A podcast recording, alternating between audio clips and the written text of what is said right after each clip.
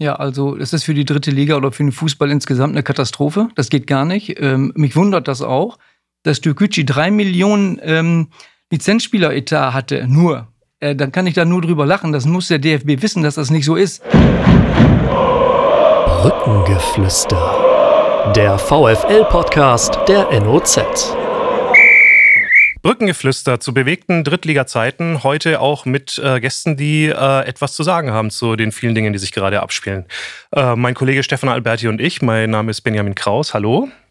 Hallo. Wir begrüßen heute zwei Gäste, die äh, sowohl zum VfL Osnabrück viel sagen können, als auch zum Halleschen FC als nächsten Gegner des VfL Osnabrück, als auch zu Eintracht Braunschweig, zum letzten Spiel und seinen ganzen Begleitumständen und auch zur Gesamtsituation äh, des VfL Osnabrück, wie er sich positioniert und was in der dritten Liga so los ist mit Blick auf den SC Tegutsche. Wir begrüßen erst bei uns in der Leitung äh, den niedersächsischen Innenminister und VfL-Fan bekennenden Boris Pistorius. Hallo.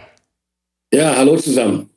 Und bei uns im Studio äh, anwesend ist der ehemalige VfL-Geschäftsführer und auch der ehemalige Halle-Geschäftsführer, früher auch tätig für Holstein Kiel und den FC Bayern München, Ralf Heskamp. Hallo, moin. Ja, hallo. Schöne Grüße. Lassen Sie uns anfangen mit dem Spiel am Samstag gegen Braunschweig. Äh, Herr Pistorius, Sie waren im Stadion. Äh, vielleicht äh, reden wir erstmal so die, über die Atmosphäre. Ich finde, man hat gemerkt, dass die Ultras wieder da sind, oder? Ja, absolut. Die Atmosphäre war mitreißend. Das hat einen kaum auf den Sitzen gehalten. Das gilt allerdings für das Spiel auch, muss man ehrlicherweise sagen. Es passte alles. Die äußeren Bedingungen, das Wetter, der Platz, die Fans und das Spiel selber. Das war Fußball vom Feinsten. Äh, und da ging es mir wahrscheinlich wie vielen, vielen anderen auch. Das habe ich echt schmerzlich vermisst. Mhm. Ralf Heskamp hat äh, über Bewegtbild geguckt. Ähm, wie kam es darüber? Ja, Magenta Sport ja ähnlich wie äh, der Boris gerade gesagt hat. Ich fand es auch ein richtig gutes Spiel. Der VfL hätte eigentlich als Sieger vom Platz gehen können. Leider war sie nicht so, war die Mannschaft nicht so effektiv, aber war schön anzusehen. Mhm. Herr Pistorius, äh, konnten Sie eigentlich das Spiel wirklich auch als Fan genießen oder guckt man dann als, als Mitglied der, der Landesregierung dann auch so ein bisschen dazu, naja, Corona äh, hat ja da nicht so richtig mehr stattgefunden im Stadion, ne? oder? Denkt man sowas äh, nicht? Das, das, kann man nicht? Äh, das kann man nicht völlig ausblenden. Das wäre, wäre nicht ehrlich. Äh, ich habe auch, äh, weil ich nach wie vor in meinem Umfeld erlebe, und das geht Ihnen und euch ja auch so, die Einschläge der Infektion werden immer dichter. Äh, die roten Warnmeldungen in der Corona-Warn-App gehen gar nicht mehr weg. Äh, bevor ein Zeitraum zu Ende ist, kommen schon drei oder vier neue dazu. Äh, und gleichzeitig kann man eben leider auch nicht feststellen, dass die Verläufe bei allen gleich schwach sind. Ich erlebe bei Jüngeren schwere Verläufe, bei Älteren weniger schlimme und umgekehrt. Es lässt sich überhaupt nicht definieren, woran das hängt. Deswegen bin ich immer nach wie vor sehr vorsichtig, zumal ich auch viel unterwegs bin. Ich war letzte Woche in Brüssel drei Tage, war es gestern wieder. Und ich habe dann das ganze Spiel über meine Maske getragen, musste aber feststellen, dass ich auf, in meinem Umfeld, soweit ich gucken konnte, der Einzige war, weil es eben auch nicht mehr vorgeschrieben war. Das muss dann jeder für sich entscheiden, wie er damit umgeht, aber das fiel schon auf, ja. Auf der Pressetribüne war es dann vielleicht ein bisschen mehr möglich, Abstand noch zu halten, aber ähm, auch da im Umfeld jetzt relativ wenig mit, äh, mit Maske zu sehen. Ähm, Ralf, du hast gerade schon versucht, ein bisschen sportlich äh, zu analysieren. Ähm, wir haben geschrieben 8 zu 1 Chancen, 1 zu 1 Tore passt ein bisschen in das äh, Bild des VfL Osnabrück in dieser ganzen Saison, oder nicht? Ja, das zieht sich so ein bisschen wie so ein, wie so ein roter Faden durch. Ähm, der VfL spielt wirklich gut, äh, ist immer aktiv, äh, ist oft die bessere Mannschaft. Ich habe schon einige Spiele gesehen, äh, zu Hause gegen Duisburg, wo sie die klar bessere Mannschaft waren und verloren haben ähm, es fehlt halt so ein bisschen im letzten Drittel die Effektivität. Äh, und äh, ja, da muss man hoffen, dass die Spieler sich entsprechend weiterentwickeln, äh, dass sie einen entsprechenden Sprung nach vorne machen. Und äh, ja, das wird nochmal eine spannende Saison. Das ist die einzige Möglichkeit, oder? Angesichts, also der, der Torjägerstürmer fehlt so ein bisschen, oder? Das kann man doch, äh, ähm, du hast einige Kader auch mitgeplant. Ähm, könnte man das sagen, dass das so das Hauptmanko tatsächlich ist, das VfL? Ja, ich sage ja, insgesamt hinten stehen sie recht stabil und vorne äh, Mark Heider spielt eine richtig gute Saison. Ähm, der trifft äh, nur drumherum. Ähm, spielen sie gut. Ja, ich sag mal, bis zum letzten Drittel, da fehlt halt die letzte Effektivität und den Schritt müssen die Spieler noch machen, dann haben sie eine richtig gute Mannschaft. Es wird ja jetzt äh, oft so der Vergleich in dieser Situation gezogen mit dem Aufstiegsjahr 2018-19. Und da wird immer gesagt, klar, da hätten, hätte der VfL äh, solche Spiele wie am Samstag gewonnen. Da hat er damals eben 1-0 gegen Braunschweig gewonnen und nicht 1-1 gespielt. Ähm, ja, und, und der, der berühmte Drecksack wird vermisst. Äh, und er war ja, also Markus Alvarez stand ja bereit im Januar. Ralf, hättest du ihn verpflichtet? Herr Pistorius, hätten Sie äh, so einen Alvarez geholt oder wie stehen Sie so als Fan dazu? Also ich hätte ihn nicht geholt. Ich verstehe zwar alle, die so aus äh, emotionalen Gründen heraus und dieses Gefühl, na, das ist doch so, wie Sie, wie Sie gerade sagten, so eine Drecksau und einer, der da vorne wühlt und immer für ein Überraschungsding gut ist. Aber das hätte nicht gepasst. Das hätte, glaube ich, auch die Mannschaft in ihrer Struktur beeinträchtigt. Ich glaube, das war schon richtig so. Und wenn's, das macht der VfL ja Gott sei Dank immer so, dass er nicht in der Winterpause aktionistisch losgeht und noch irgendjemanden holt, wenn es nicht wirklich zu passen verspricht. Und ich glaube, das ist eine richtige Strategie. Und mal ehrlich, 2018, 19 der Aufstieg war eine Ausnahme. Ich kann mich in den letzten Jahrzehnten, muss ich sagen, an keinen Aufstieg erinnern, der wie das warme Messer durch die Butter klappte, sondern es war immer spitz auf Knopf. Ich erinnere an das Finale, als wir in Magdeburg spielten, oder St. Pauli in Magdeburg spielte, war es, glaube ich. Ja, sowas, das kann ich mich gut daran erinnern. Also, wenn es noch klappt, dann klappt es auch in dieser Saison. Es ist ja halt spitz auf Knopf, das ist so. Äh, und damit müssen wir alle leben, aber das macht ja auch ähm, das Salz in der Suppe aus. Trotzdem wäre es natürlich toll, wenn es noch klappen würde, gar keine Frage. Ja, also ich hätte Marco Alva Markus Alvarez äh, auch nicht verpflichtet. Ich kann den VfL absolut verstehen, weil man erinnert sich zwar an diese gute Saison, aber das eins zu eins zu wiederholen, ähm, ich glaube, das ist fast unmöglich. Mhm. Zumal ja auch dann die Frage gewesen wäre, klar, jetzt gestern, wenn man das Spiel im Nachhinein betrachtet, die letzte halbe Stunde war dann so, fadete so ein bisschen aus. Also da hat dann vielleicht so ein bisschen noch der Punch gefehlt, noch das 2 zu 1 zu machen. Und dann denken natürlich alle drüber nach, ah, jetzt zur 60. so ein Alvarez einwechseln. Ähm, aber die Frage wäre ja auch, wie fit hättest du ihn bekommen, ne? Also ich hatte wirklich so den Eindruck, dass er so total viele Spiele zuletzt gemacht hat und so austrainiert gewesen wäre. Also hätte er dann wirklich auch jetzt direkt weitergeholfen. Ja, also ich weiß jetzt nicht, wie er den letzten einem Jahr oder wie viele Spiele er gemacht hat, wie fit er genau ist. Ähm, gut, damals, als der VfL aufgestiegen ist, hat er halt viele Freistöße äh, geschossen, die dann, ähm, ja, wo, wo dann Tore rausgekommen sind und das hat er richtig gut gemacht, aber er war ja noch nie so ein richtig fitter Spieler. Ähm, immer ein guter Spieler, aber ich sage ja, in dieser Situation ähm, glaube ich nicht, dass, der, ähm, dass er dem VfL jetzt weitergeholfen hätte. Und Herr Pistorius, Sie haben äh, dann das Spiel ja auf der Tribüne verfolgt. Dann kriegt man ja auch immer so ein bisschen mit, wie die Leute außenrum reagieren. Ähm, mein Eindruck war nicht, dass die Menschen unzufrieden sind, weil sie, glaube ich, schon anerkennen, dass die Jungs alles reinschmeißen. Ne? Also den Eindruck hatte ich auch. Vor mir saß allerdings einer, der hatte an wirklich jeder Aktion was zu meckern und meinte, beide Mannschaften hätten in der zweiten Liga nichts verloren. Der hat aber auch nicht eine Minute den Mund gehalten und irgendwas gezetert. Aber sei es drum, solche Leute hat, hat man ja immer irgendwo sitzen. Für die Mehrheit gilt das, was Sie gesagt haben. Das habe ich auch so wahrgenommen. Und es gab auch keinen Grund mit dem Spiel, unzufrieden zu sein. Das war ein sehr, sehr gutes Spiel.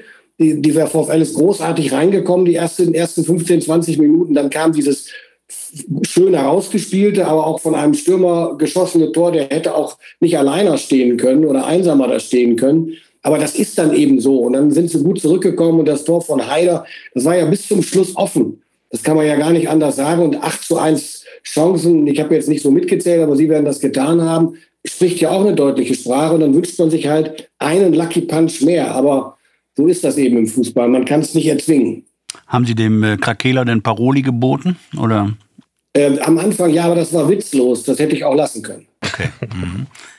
Ja, manche Leute ähm, nutzen das dann halt im Stadion. Wenn sie dann zu Hause Ruhe geben, hat es ja vielleicht sogar dann was gebracht, wenn sie dann dort mal ein bisschen, ein bisschen ihre Energie losgeworden sind. Ähm, lassen Sie uns, Herr Pistorius, ein bisschen auch äh, über die Aktion vor dem Spiel sprechen. Vielleicht erzählen Sie selber einfach mal, Sie haben ein Trikot vom VfL äh, überreicht bekommen. Was hat es damit auf sich gehabt? Ja, das ist das Sondertrikot, was äh, zustande gekommen war nach diesem skandalösen Spielabbruch in Duisburg und dann getragen worden war bei dem Wiederholungsspiel. Der Trikotsponsor hatte freigemacht die Brust und dann kam dieses Trikot zustande mit einem klaren, mit einem klaren Signal gegen Rassismus. Äh, und ich fand es großartig, auch das Exil damit gemacht hat mit Frau Josef und äh, Dr. Welling als, als Geschäftsführer als, äh, ist einfach eine großartige Besetzung, nicht nur für den Verein, sondern auch für die Rolle des Vereins hier in dieser Struktur. Er macht dann wirklich eine großartige Figur. Und das war eine schöne Aktion, über die ich mich sehr gefreut habe, weil sie nochmal, ich habe da auch im Stadion gesagt, nochmal für alle klar macht, es gibt ein einfaches Mittel gegen Rassismus und das hat jeder bei sich. Äh, und wer nicht, kann das erlernen und das ist Haltung. Äh, und das hat äh, eben funktioniert und finde, das muss man dann auch durch so eine Aktion nochmal unterstreichen. Und da darf sich der VfL dann gerne mit allen anderen zusammen auch mal auf die Schulter klopfen. Und vielleicht Herr Pistorius auch, der sich ja auch klar positioniert hat. Umsonst hat er das Trikot nicht bekommen. Ähm, Ralf, du warst auch äh, beim Spiel in Duisburg vor Ort, äh, an, bei dem Abbruchspiel kurz vor Weihnachten. Erzähl doch mal vielleicht, wie du das damals so erlebt hast. Das war ja ein ganz komischer Moment, auf, als auf einmal direkt klar war, öh, da drüben ist jetzt irgendwas Komisches passiert und dann sind alle vom Feld gegangen. Ja, ich war auf der anderen Seite äh, im Stadion, ähm, war erst überrascht, warum das so äh, passiert, warum das Spiel abgebrochen wurde. Ähm, ja, dann wurde relativ schnell klar, warum.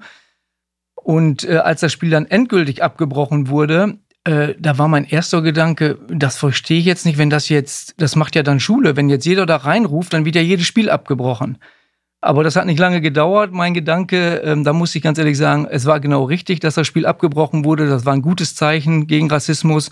Und Hut ab, äh, alle Beteiligten, die da äh, entsprechend äh, ähm, beteiligt waren, dass sie das so durchgezogen haben. Mhm. Haben an dem Tag selber dann auch wirklich beide Vereine, muss man sagen. Hinterher hat sich das dann so ein bisschen anders dargestellt. Klar, da rücken dann die eigenen Interessen von den Vereinen auch wieder ein bisschen mehr in den Mittelpunkt, weil es ja dann noch weitergeht und um Punkte geht und so weiter. Aber an dem Tag äh, war es schon ein beeindruckend klares Zeichen tatsächlich, dass beide Vereine setzen konnten.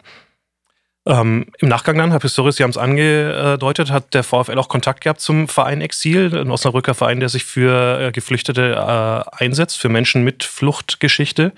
Ähm, Gerade in diesen Zeiten äh, hat Sarah Josef ja auch im Stadion gesagt am Samstag, äh, wichtiger als sonst, oder? Ja, wir erleben gerade etwas, was äh, wir alle, auch gerade wir Älteren, äh, uns nicht mehr hätten vorstellen können. Äh, einen echten Angriffskrieg einer Nation gegen eine andere europäische auf europäischem Boden. Der letzte Krieg in Europa war der Balkankrieg und das war ein Bürgerkrieg nach dem Zerfall des alten Jugoslawiens. Schlimm genug, aber etwas anderes, als wenn ein Groß, eine Großmacht eine, eine kleinen Nachbarstaaten angreift. Und man sieht, wie viele Menschen jetzt vor den Bombardements fliehen. Inzwischen sind mehr als 3,5 Millionen Menschen auf der Flucht. Das muss man sich mal vorstellen, was das für eine Größenordnung ist. Das ist das halbe Land Niedersachsen fast.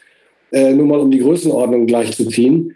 Äh, und dass die, diese Menschen verdienen unsere Hilfe und haben auch Anspruch darauf, dass wir uns um sie kümmern, sind unsere Nachbarn und äh, wir müssen uns um ihren Schutz kümmern. Das ist ganz einfach. Ähm, vielleicht nochmal eben zurück zu dem Spiel. Also, dass das dann auch äh, ein Wiederholungsspiel angesetzt wurde, war absolut richtig, auch aus deiner Sicht, Ralf.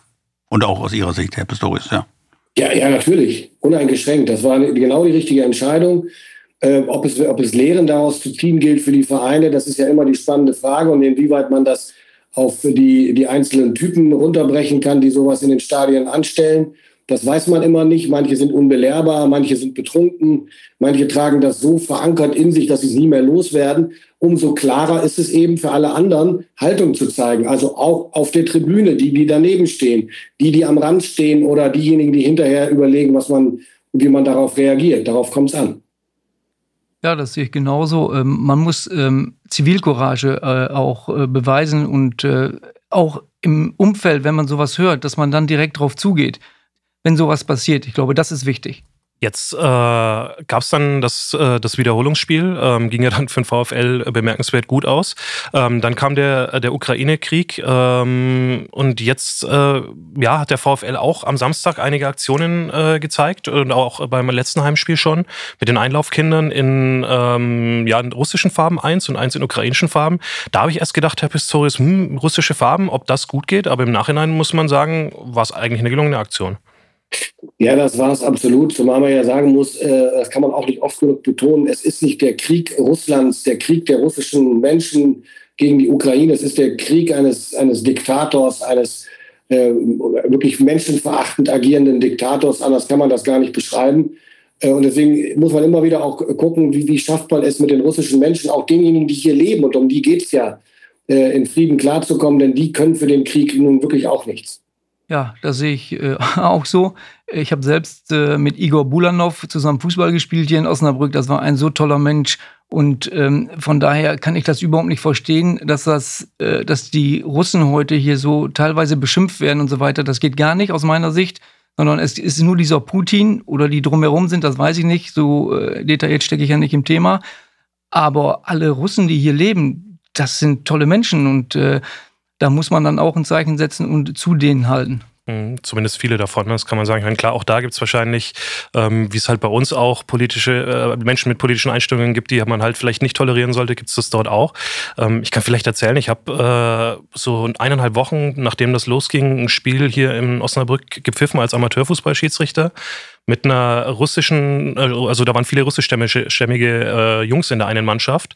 Und dann hat man auch richtig gemerkt, wie da so intern so ein bisschen Tension ist. Also die waren auch richtig ähm, so nervös ist vielleicht das falsche Wort, aber einfach angespannt. Also ich glaube, dass die russische Community, die Aussiedler-Community in Deutschland auch so ein bisschen leidet einfach unter dieser ganzen Situation gerade. Ja, das ist definitiv so. Und natürlich gibt es auch unter den hier lebenden äh, russischen Staatsangehörigen oder Spätaussiedlern mit Sicherheit auch welche, die äh, Putin-Anhänger sind oder die vielleicht sogar den Krieg befürworten. Ja, die gibt es unter den Rechtsradikalen bei uns auch. Aber deswegen darf man eben nicht alle über einen Kamm scheren und äh, schon gar nicht, nur weil jemand Russisch spricht, denjenigen auf der Straße anpöbeln. Oder was ich eben auch höre, dass äh, Kinder mit russischem Hintergrund in den Schulen gemobbt werden. Das geht gar nicht. Und auch da ist Haltung gefragt. Da muss man sehr deutlich Stellung beziehen und differenzieren. Können wir vielleicht nochmal den, den Rückpass äh, zum, zum Duisburg-Spiel machen äh, und nochmal auf, auf konkret auf, auf diesen Vorfall dahin äh, nochmal zurückkommen. Die äh, Ermittlungen sind ja eingestellt worden gegen den ähm, Beschuldigten oder den, den mutmaßlichen Täter, der das gemacht hat. Herr Pistor, es ist natürlich schwer, äh, äh, so ein Verfahren dann bis zum Ende durchzuziehen, weil man nichts Konkretes in der Hand hat. Ne? Naja, Sie müssen ja vor allen Dingen, ich bin ja nun auch Jurist und ich kenne auch das Problem der, der, der Einleitung von Strafverfahren und deren das Ende zu Ende bringen von solchen Strafverfahren. Sie brauchen ja immer auch den, den Vorsatz. Also Sie brauchen den Beweis, dass es objektiv stattgefunden hat. Sie brauchen Zeugen und Sie müssen demjenigen dann nachweisen, dass er das in einer bestimmten Absicht, mit einem bestimmten Vorsatz gemacht hat. Das ist bei solchen Dingen dann immer schwierig. Äh, ich erlebe ja, dass selbst wenn ich ähm, als Faschist bezeichnet werde, ähm, oder auch Schlimmeres noch, äh, dass das keine strafrechtliche Relevanz hat bei den Staatsanwaltschaften. Das ist dann eben so, das muss man zur Kenntnis nehmen. Unsere Meinungsfreiheit, Meinungsfreiheit deckt vieles ab. Äh, und wenn die Staatsanwaltschaft jetzt hier keine Beweise hat finden können oder aus anderen Gründen eingestellt hat, ja, dann ist das so. Ändert aber nichts daran, und das finde ich immer besonders wichtig. Nur weil jemand aus welchen Gründen auch immer am Ende für so etwas nicht vor Gericht bestraft werden kann oder wird, heißt das nicht, dass es äh, wie soll ich sagen, ohne Konsequenzen bleiben durfte oder, oder vor allen Dingen ohne eine Reaktion der Anständigen. Und, und letztendlich, wenn ich das eben noch anfügen darf, ähm, hätte derjenige, der dann eben sagt, äh, er ist da falsch vielleicht vernommen worden, oder hätte er die, die Chance gehabt, auf den VfL zuzugehen und äh, Opoko äh, um eine Entschuldigung zu bitten oder auch um ein Gespräch. Bemerkenswert fand ich, ich habe letzte Woche ein Interview gehabt mit Aaron Opoko und der hat ja auch dann gesagt, äh, es ist keine Anfrage eingegangen. Er hätte gerne mit ihm nochmal gesprochen, ja. Aber genau finde ich, ohne jetzt denjenigen, der da diese Laute von sich gegeben hat, zu kennen oder über ihn urteilen zu wollen, aber abstrakt würde ich mal formulieren, jemand, der sich so verhält, hat kein Unrechtsbewusstsein und nicht mal ein Bewusstsein dafür, dass er sich vielleicht unglücklich und missverständlich verhalten hat, wenn man ihm das denn noch äh, zugute halten wollte. Also wer, wer das erkennt, wer das merkt und hinterher nicht auf den Betreffenden zugeht, nach einem solchen Eklat, der hat kein Unrechtsbewusstsein oder noch schlimmer, der hat ein geschlossenes Weltbild, in dem das normal ist, sowas zu tun. Um die juristische Erklärung gerade dann äh, in dem Fall einfach mit dem weiteren Verlauf zu untermauern. Die Behauptung äh, von ihm war ja dann, er habe Kleinhansel gemeint, also den äh, nicht äh, ähm, dunkelhäutigen Spieler, der halt nebendran stand. Äh, und damit war genau das, äh, was Sie gesagt haben, halt erfüllt. Man konnte dann einfach den Vorsatz nicht mehr nachweisen.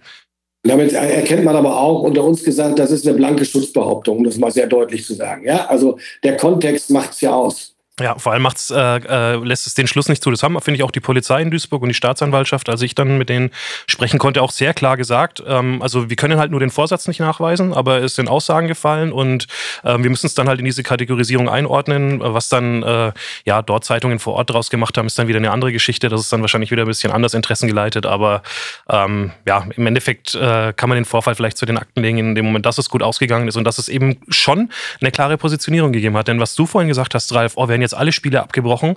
Ähm, die Zeit, die jetzt bis hierhin läuft, äh, spricht ja eigentlich komplett fürs Gegenteil. Es ist äh, kein weiteres Spiel mehr abgebrochen worden. Wenn es dann mal wieder so wäre, ja gut, dann ist es so.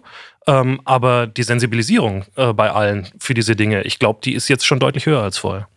Ja, deswegen war es ja auch mein erster Eindruck nur. Aber das hat nicht lange gedauert. Da habe ich gesagt, oh nee, also da liegst du jetzt falsch. Äh, und äh, da muss ich sagen, ist es richtig gewesen, das Spiel abzubrechen.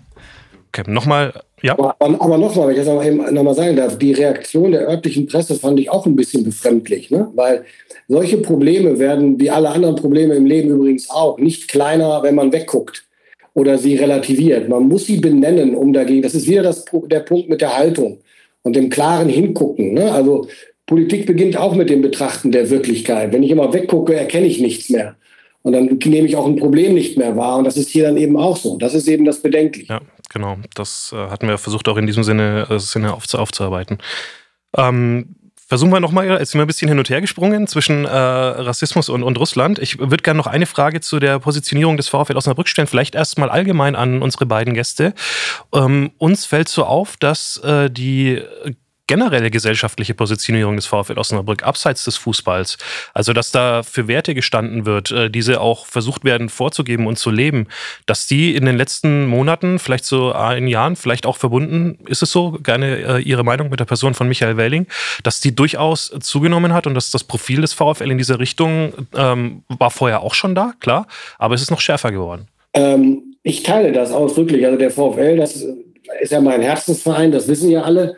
Und er hatte immer schon, äh, wie soll ich sagen, eine ausgeprägte, ein ausgeprägtes Gefühl für gesellschaftliche Verantwortung und auch für seine Rolle als Verein, als, als identifikationsstiftendes Merkmal hier in der Region, aber eben auch als die Vorbildrolle, die durch den Sport und durch die Sportler äh, eingenommen wird. Das war immer schon so. Aber ich habe auch das Gefühl, dass das nochmal, noch mal, dass dieses Profil nochmal geschärft wurde, seit Michael Welling da ist. Deswegen habe ich das ja eingangs auch gesagt. Er hat einen ganz klaren Blick und einen guten Instinkt für so etwas.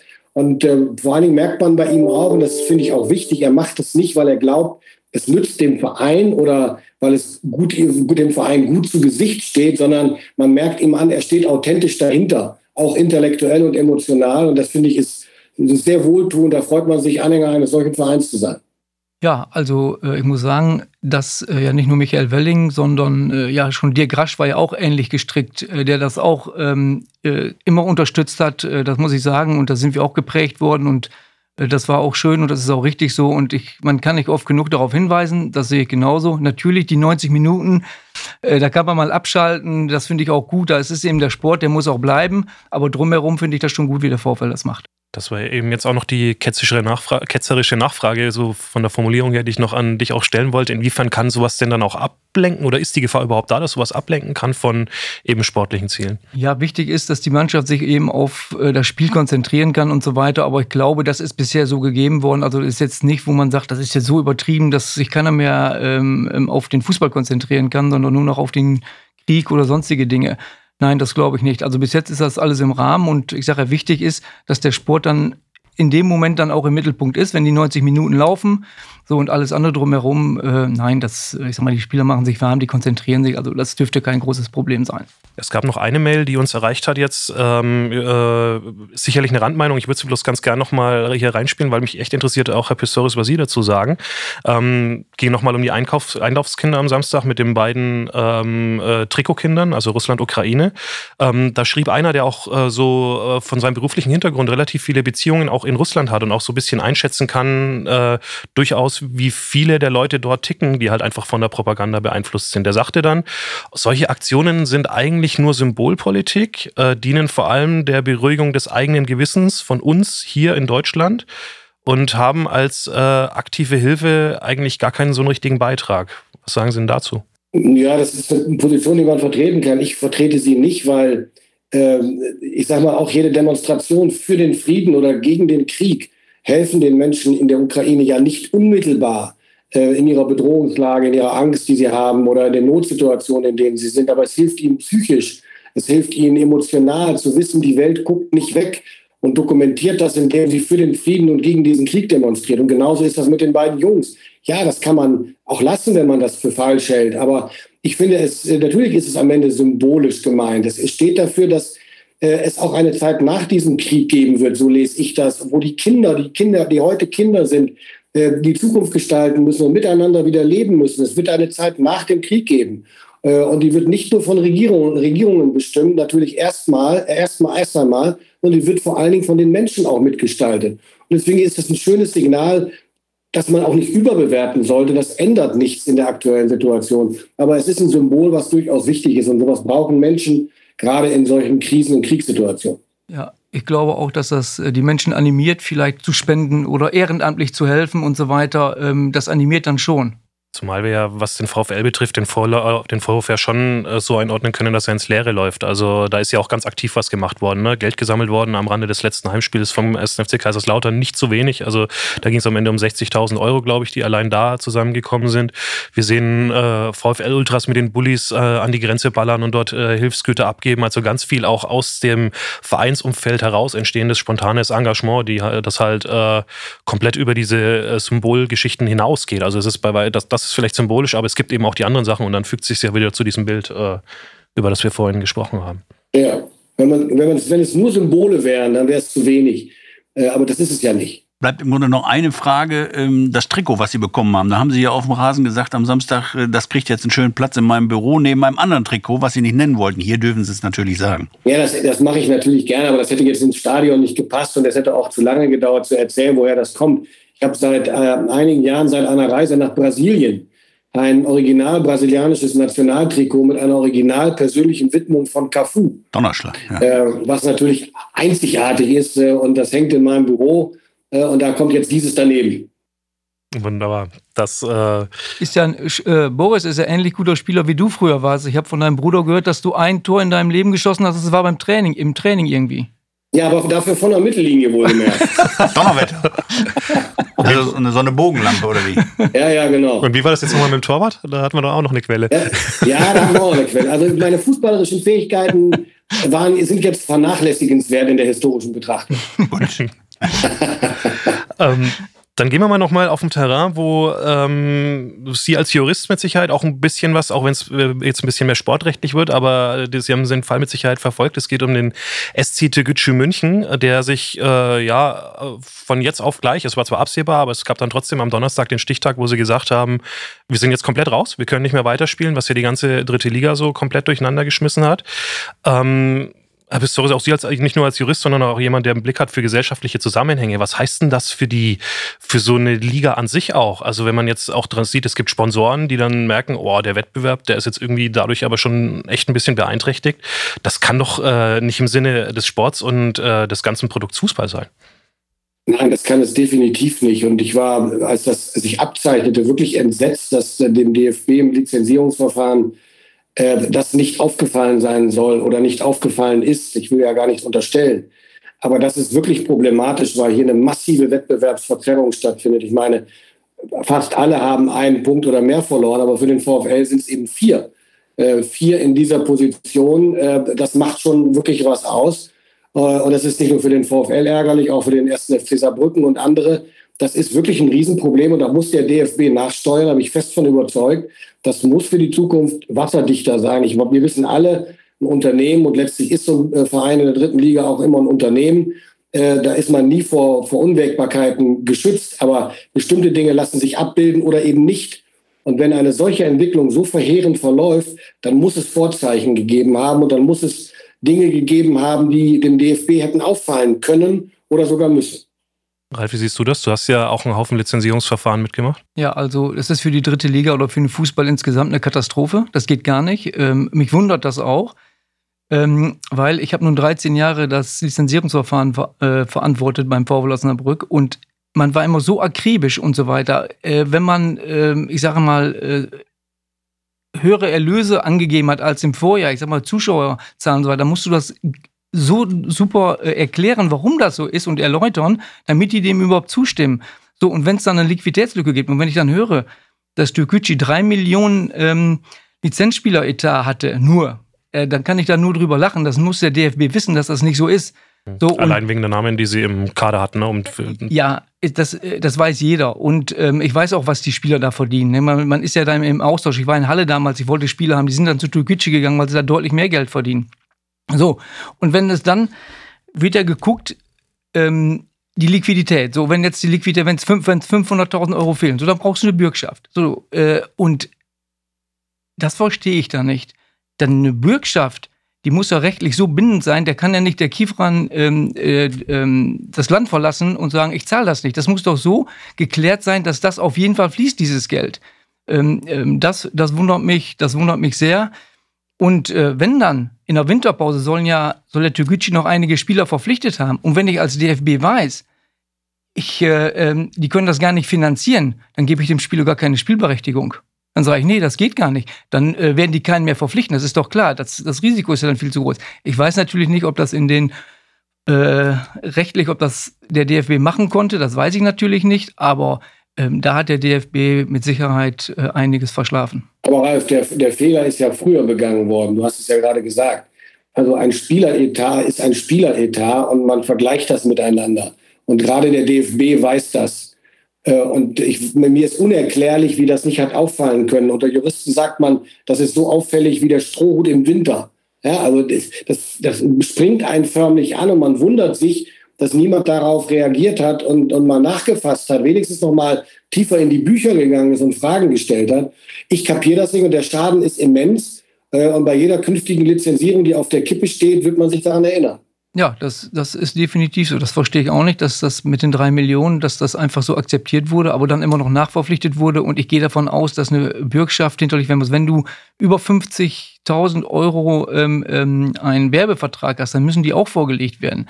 So, und ähm, da ist irgendwas, da ist nicht vernünftig hingeschaut worden, gehe ich von aus. Und das, ja, komisch, sehr komisch. Damit ist die Schuld auch beim DFB. Es gab ja schon Vereine, die halt äh, insolvent gegangen sind in der dritten Liga, aber dann hat es eigentlich immer noch zumindest gereicht, um die Runde zu Ende zu spielen. Ne? Also das kann einerseits daran gelegen haben, dass es dann halt später in der Saison passiert ist, dann hat halt das Insolvenzgeld noch gereicht bis zum Ende. Oder eben aus den Gründen, die du oder die äh, sie beide eben dann genannt haben, dass es halt ähm, Bürgschaften gab, die dann halt äh, aktiviert worden sind und dann ähm, hat es bis zum Ende gereicht. Ne? Und das ist der, der große Unterschied jetzt gewesen. Ja, dann steht man jetzt vor einem Scherbenhaufen insofern, dass man halt äh, nicht mehr garantieren kann, zum Beispiel, dass am letzten Spieltag alle gleichzeitig spielen. Ähm, der erste FC Kaiserslautern wird noch mehr meckern, dass er halt ein Heimspiel mit potenziell 40, 45.000 Zuschauern verliert am letzten Spieltag. Ähm, das äh, kann nicht im Sinne des Sports sein, oder? Muss man sich ja vorstellen, ne, Benny, was du ansprichst. Äh, Kaiserslautern muss tatenlos am letzten Spieltag zusehen. Also äh, da ist ja auch, ich sag mal, diese Konstellation kann man sich ja schon ausmalen. Sollte es um vielleicht um ein paar Tore noch gehen, äh, nachher, die über Platz zwei und drei entscheiden. Also dann ist äh, ja Wettbewerbsverzerrung ist ja dem ist ja Tür und Tor geöffnet. Ja, das ist eine Katastrophe, aber das ist jetzt die beste der schlechten Möglichkeiten. Was willst du anders machen? Also ähm, ich glaube jetzt, das macht dann am meisten Sinn, komplett die Saison äh, für Toguchi zu annullieren, weil alles andere wäre wahrscheinlich noch schlimmer. Den Halleschen FC hat es ja auch getroffen. Er verliert genau wie der VfL Osnabrück vier Punkte. Und ich habe gestern mal geguckt, das waren die meisten von den Vereinen im Tabellenkeller. Also die waren ja schon ähm, so gut wie raus, der letzte VfL-Gegner. Jetzt vielleicht noch nicht komplett gesichert, aber dann hätten sie 36 gehabt, meine ich. Jetzt haben sie wieder nur 32 mittendrin. Für die auch eine Katastrophe, oder? Was hörst du von dort noch, von, von deinem Ex-Verein? Ja, ich habe nicht mehr so viel Kontakt, aber zu dem einen oder anderen schon. Ja, ist auch für die eine Katastrophe. Ja, für, eigentlich für fast alle Vereine. Der eine hat ein bisschen mehr profitiert, aber einige, wie Saarbrücken, die haben extrem, für die war es extrem negativ. Ja, es ist, alle schimpfen nur. Das ist, ist nun mal so. Mhm. Ähm, Halle, kein, kein Kontakt mehr. Also der Hallische FC, der, der liegt dir nicht mehr so am Herzen wie der VfL. Das ist ja einfach so. Ne? Also ich meine, du bist ja da auch nicht äh, jetzt mit, mit Friede, Freude, Eierkuchen damals gegangen, als, als, Ralf, äh, als du gegen Ralf Minge ausgetauscht wurdest.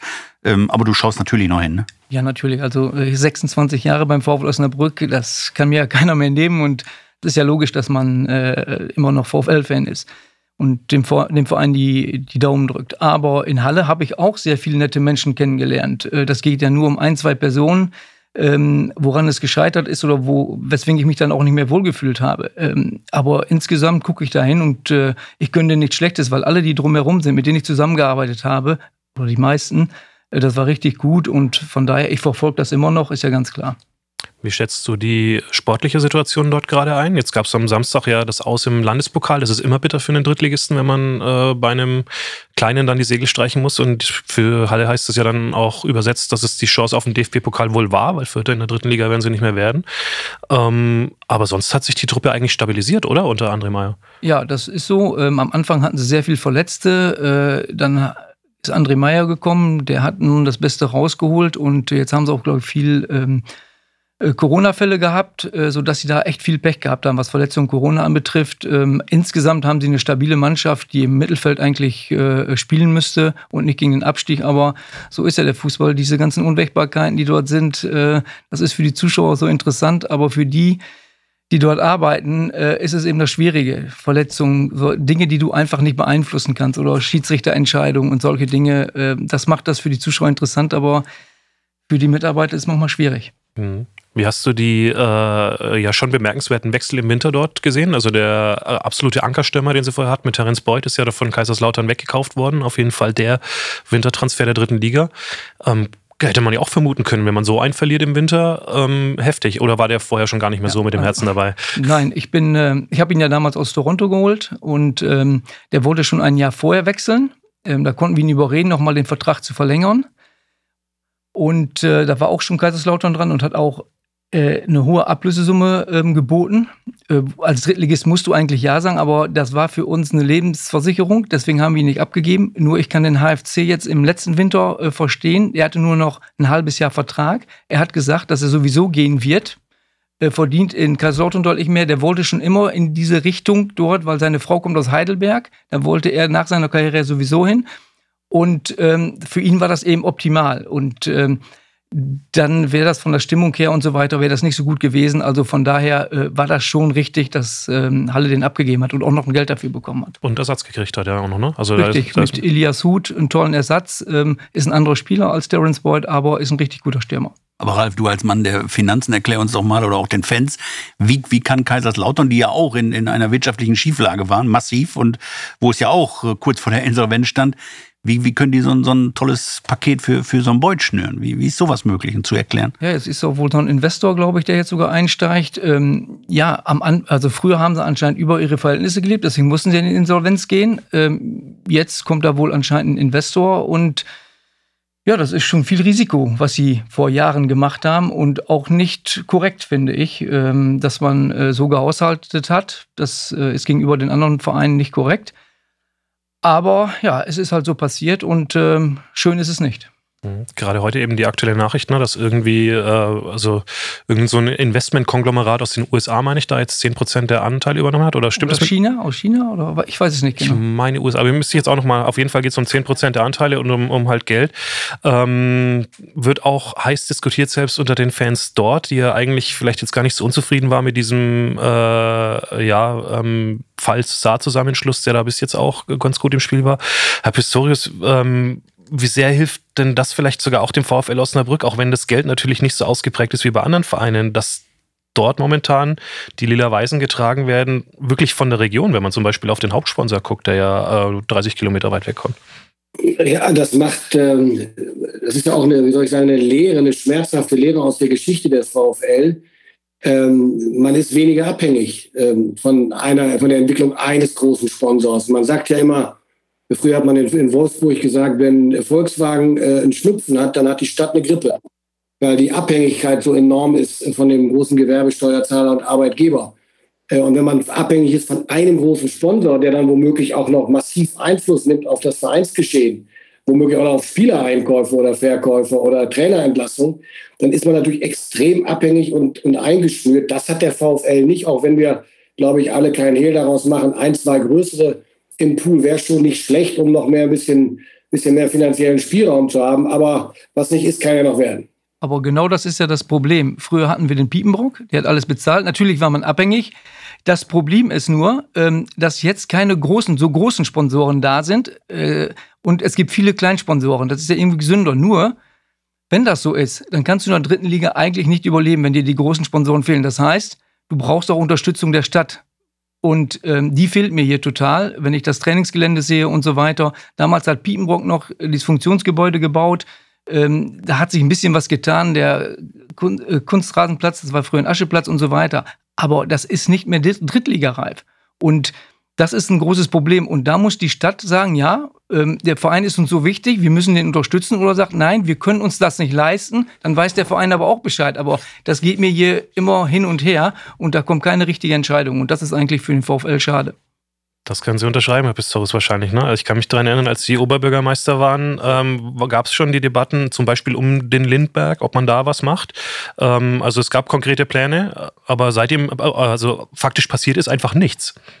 Das ist also, das muss man objektiv so feststellen, das hat sich praktisch nicht verändert. Es gab Pläne auch schon zu meiner Zeit und dann bin ich ja nach Hannover gegangen. Aber es steht mir jetzt echt nicht an, die Kommunalpolitik seit 2013 zu bewerten oder zu beurteilen. Das ist nicht mein, mein Job. Äh, es sind halt immer viele Beteiligte und die Zeitpunkte sind nicht immer gleich günstig, aber objektiv kann man ohne, ohne Zweifel festhalten, dass der VfL als äh, hoffentlich ja wieder potenzielle Zweitligamannschaft und dauerhafte Zweitligamannschaft, aber selbst in der dritten Liga andere Trainingsbedingungen braucht. Daran beißt die Maus den Faden nicht ab. Und dass er das aus eigener Kraft nicht alles finanzieren kann, liegt auch auf der Hand. Von daher wäre hier eine Unterstützung sicherlich wünschenswert, aber die muss auch leistbar sein. Ja, oder Unterstützung Stadt und Landkreis, was man sich auch immer gewünscht hat, nicht? dass da gemeinsam an einem Strang gezogen wird. Ich meine, da sind wir uns ja darüber einig, dass äh, auch heute muss der VfL wieder im benachbarten NRW beim SC Halen, äh, danke SC Halen, aber dass der VfL dort trainieren muss, das ist doch ein Armutszeugnis. Und äh, das darf nicht sein. Ja, wir waren ja damals unter, ähm, als der FIP noch Oberbürgermeister war, vor Boris Pistorius, ähm, da haben wir schon, da haben wir, ja, da war Hellern, aber wir haben damals auch Clemens Lammerskitten, wir haben in Wallenhaus schon geguckt und so weiter. Wir haben ja im Umkreis geguckt. Also, ja, ich weiß nicht, ob das eine Möglichkeit wäre. Mhm. Man hört, es läuft ein bisschen was im Hintergrund, äh, man hört aber noch nichts Konkretes. Man ja, muss äh, wahrscheinlich weiter gespannt sein, weil es keine Alternative gibt. Man darf es auch. Aber äh, das Problem wird nicht drängender, zumal ja eigentlich ähm, zumindest ein beheizter Kunstra äh, bereits Rasenplatz für den äh, nächsten Winter versprochen ist, äh, auch seitens der Stadt. Und dann ja vielleicht das ein erster Fingerzeig ist, in welche Richtung es dann möglicherweise sich auf Dauer dann entwickeln wird. Ähm, wir kommen langsam auf die Schlussgeraden unseres äh, interessanten Gesprächs. Wir können ja vielleicht noch mal ein bisschen über die äh, sportlichen Aussichten an sich sprechen, Ralf. Äh, was traust du denn dem VfL zu? Schaffen sie es noch, äh, noch mal ganz oben reinzurutschen? Oder war es das jetzt nach dem guten, aber vom Ergebnis halt leider nicht befriedigenden Spiel gegen mhm. Braunschweig? Ja, das ist eben das, was ich eben schon mal gesagt habe. Wenn die Effizienz, Effektivität, wenn die da ist, dann hat der VfL noch eine Chance, oben einzugreifen. Ähm, ja, aber ich sag mal, die Chancen stehen, glaube ich, gerade 50-50. Äh, Relegationsplatz, der ist noch machbar. Ja, ich bin selbst gespannt. Der Tipp vom Innenminister? Ja, also ich sag mal so, der VfL äh, scheint ja, habe ich ja vorhin schon gesagt, scheint es ja gerne spannend und knapp zu mögen. Äh, aus eigener Kraft wird es kaum noch möglich, direkt auszusteigen, wenn die anderen keine Fehler machen. Das ist jetzt eigentlich der, der Kasus Knacktus. Wir müssen jetzt alles reißen, was zu reißen ist. Das fängt in Halle an, glaube ich, als nächstes. Äh, oder ja, genau, Halle und dann Ferl. Die beiden Spiele müssen, da müssen sechs Punkte in den Sack. Äh, sonst wird es schon schwierig und dann müssen die anderen halt ihre, auch ihre Federn lassen. Sonst wird es nicht funktionieren. Ja, und im Zweifel wird es dann vielleicht die Relegation so, sogar nur oder, oder noch weniger, aber die Relegation, damit haben wir ja unsere Erfahrung und nicht nur schlechte das stimmt.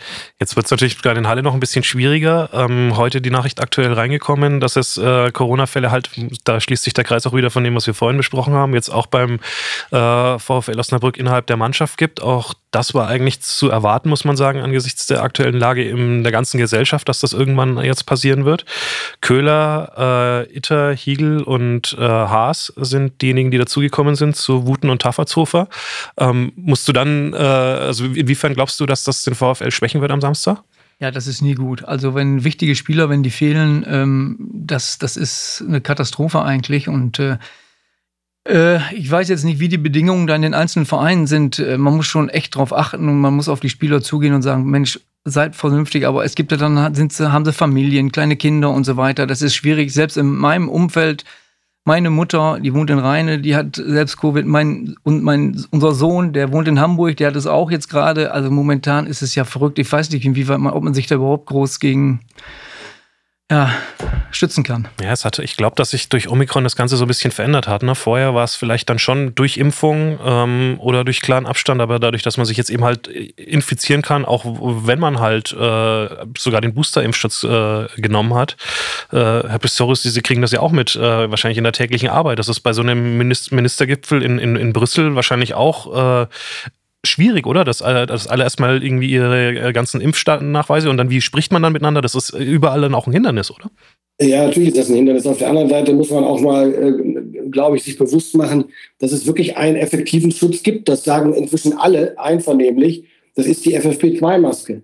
Also wer sie trägt, ist deutlich besser geschützt, zu 99, 98 Prozent als jeder andere. Nun kann man die nicht überall tragen, das ist klar, aber bei Besprechungen kann man sie tragen, wenn man sie nicht, wenn man nicht spricht. Ja, man kann sie auch im Stadion tragen, auch wenn es keine Pflicht ist. Äh, es ist halt, jeder hat ein Stück weit selber das in der Hand, jenseits von Verboten zu entscheiden, wie er sich und andere schützt. Das ist dann eine persönliche Entscheidung, das kann man so oder so bewerten. Also man muss sich ja jetzt fast wünschen, dass noch ein paar Ausfälle dazukommen und das Spiel abgesagt werden muss, auch wenn ich keinem die Corona-Infektion gönne, um das klar zu sagen.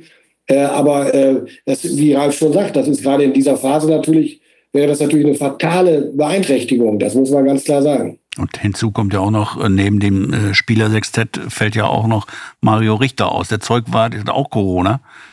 Auch eine tragende Säule. Wer wäscht jetzt äh, das ganze Zeugs? Ralf, wie ist sowas geregelt überhaupt? Ja, fragt man sich.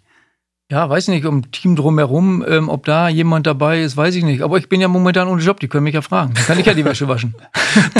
dann, dann, haben wir, dann, hast, dann hast du schon die, die letzte Frage vorweggenommen, die wir eigentlich noch hatten. Ähm, das wäre nämlich, steht hier noch auf meinem, auf meinem Zettel, wie, äh, äh, was du gerade machst und wie es denn bei dir so äh, weitergeht im Fußballgeschäft.